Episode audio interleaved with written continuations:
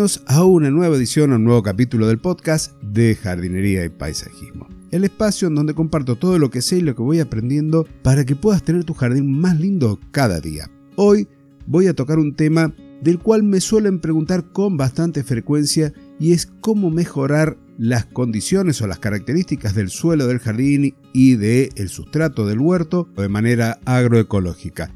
Veremos algunos de los productos que podés conseguir en tu centro de jardinería de confianza o en el mejor centro de jardinería online, el de nuestro patrocinador personalgardenshopper.es, y luego aplicarlo a tu jardín o a tu huerto. Los productos son todos de origen animal, vegetal o mineral, por lo que en su gran mayoría son inofensivos, son inocuos para tus mascotas y para la vida silvestre que pueda acercarse a tu jardín. Y empezando por el más común de todos, el que seguramente has escuchado en más de una oportunidad, hablemos del humus de lombriz. Si bien no hace falta que presentemos mucho a este producto, podemos decir que hay una lombriz principalmente que se cría para producirlo, que se conoce comúnmente como la lombriz roja californiana, a las cuales se les da de comer restos verdes, ya sean del origen de la cocina, como la lechuga, resto de tomate, de frutas, restos verdes como pueden ser los salidos del jardín, esto si lo estás haciendo en tu casa, que a nivel comercial sin duda que hay muchos más elementos o restos verdes que van a ser el alimento de estas lombrices. El producto que se obtiene se conoce como humus de lombriz y si bien técnicamente no es solamente humus lo que hay allí, las sustancias húmicas son muchas, algunas pueden provenir, como en este caso, de la actividad biológica de organismos como las lombrices, pueden ser también exudados de las raíces de las plantas, pero en este caso este humus no solamente va a estar aportando materia orgánica y sustancias húmicas, sino también microorganismos al suelo, con lo cual cuando estás haciendo una aplicación continuada, vas a ir mejorando las propiedades del suelo de tu jardín o del suelo que tengas en el huerto. Como sé que por ahí te gustan los detalles, te podría comentar que aplicar humus de lombriz va a mejorar la estructura del suelo, va a mejorar la porosidad y la aireación con esto también va a permitir que almacene más aire para las raíces que están respirando, para los microorganismos que están ahí descomponiendo los restos verdes para proveer de nutrientes a las plantas. También va a mejorar el drenaje, la capacidad de retención de nutrientes y, como te decía, también va a aportar a esa actividad microbiana del suelo, a darle vida al suelo y esto se redunda en un beneficio para la planta en donde va a mejorar el crecimiento. Pero no termina ahí porque también ayuda a mantener un poquito a raya a aquellos microorganismos que no son tan buenos para nuestras plantas, que podemos decir que son agentes fitopatógenos y algunos nemátodos, en donde al aplicarlo en tu jardín más o menos podés estar utilizando un kilo por metro cuadrado. Si lo querés aplicar en la huerta, podés ir con un poquito más, entre 1 y 2 kilos por cada metro cuadrado. Y lo mismo cuando uno lo quiere ir aplicando a los frutales, todas las plantas en general, le podés agregar humus de lombriz y vas a estar mejorando todas las características del suelo.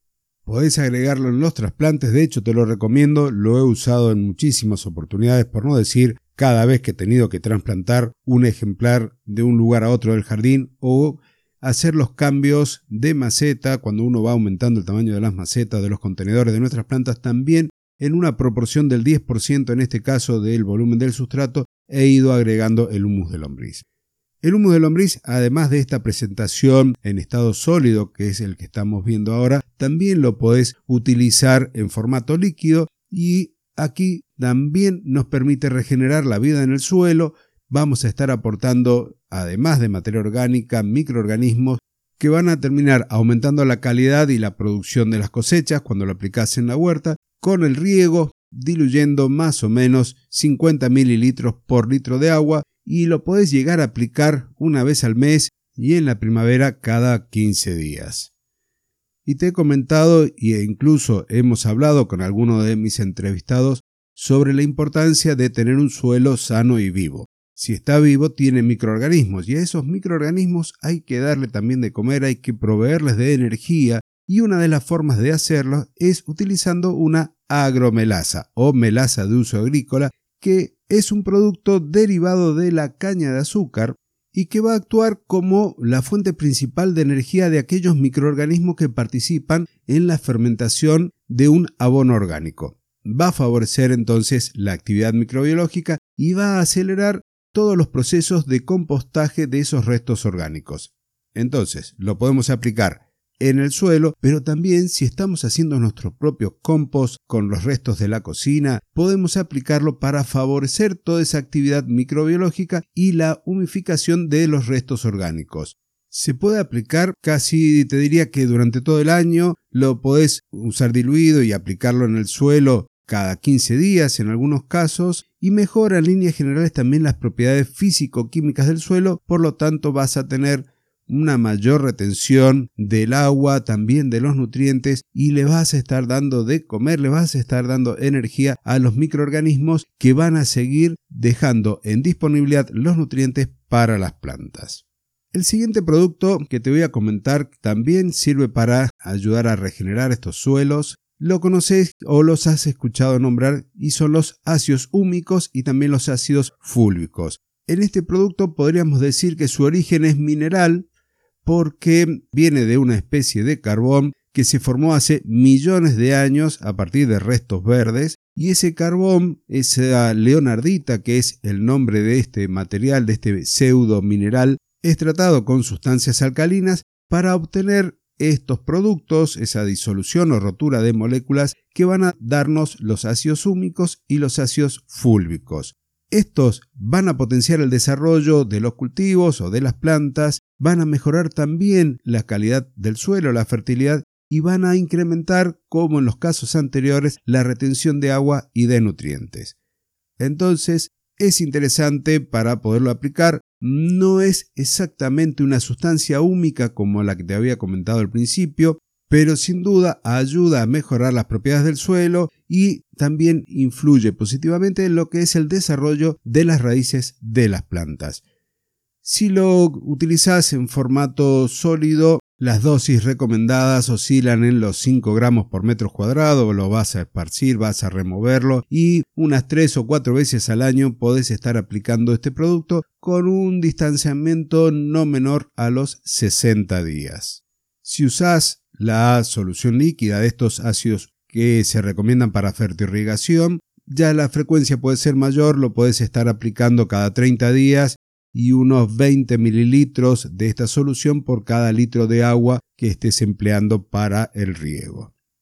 Y como la cantidad de productos es enorme, voy a comentarte sobre uno más, dejaré el resto para un episodio más adelante, y este me hace acordar a uno de los proyectos que tuve hace muchos años, allá por el 2009-2008, comencé a preparar junto a un socio sustratos de calidad para las plantas y estos sustratos estaban enriquecidos con nutrientes de origen natural, entre los que se encontraba el humus de lombriz, la roca fosfórica y este en particular que le daba mucho poder al sustrato, pero que tenía cierto rechazo en la nariz de los compradores. Me estoy refiriendo a la harina de pescado. Este es un abono orgánico de origen animal que tiene un alto contenido de nitrógeno y de fósforo podemos decir que es un activador de crecimiento equilibrado que va a aportar nutrientes para el uso inmediato de las plantas, pero también va a ir entregando otros a lo largo del tiempo.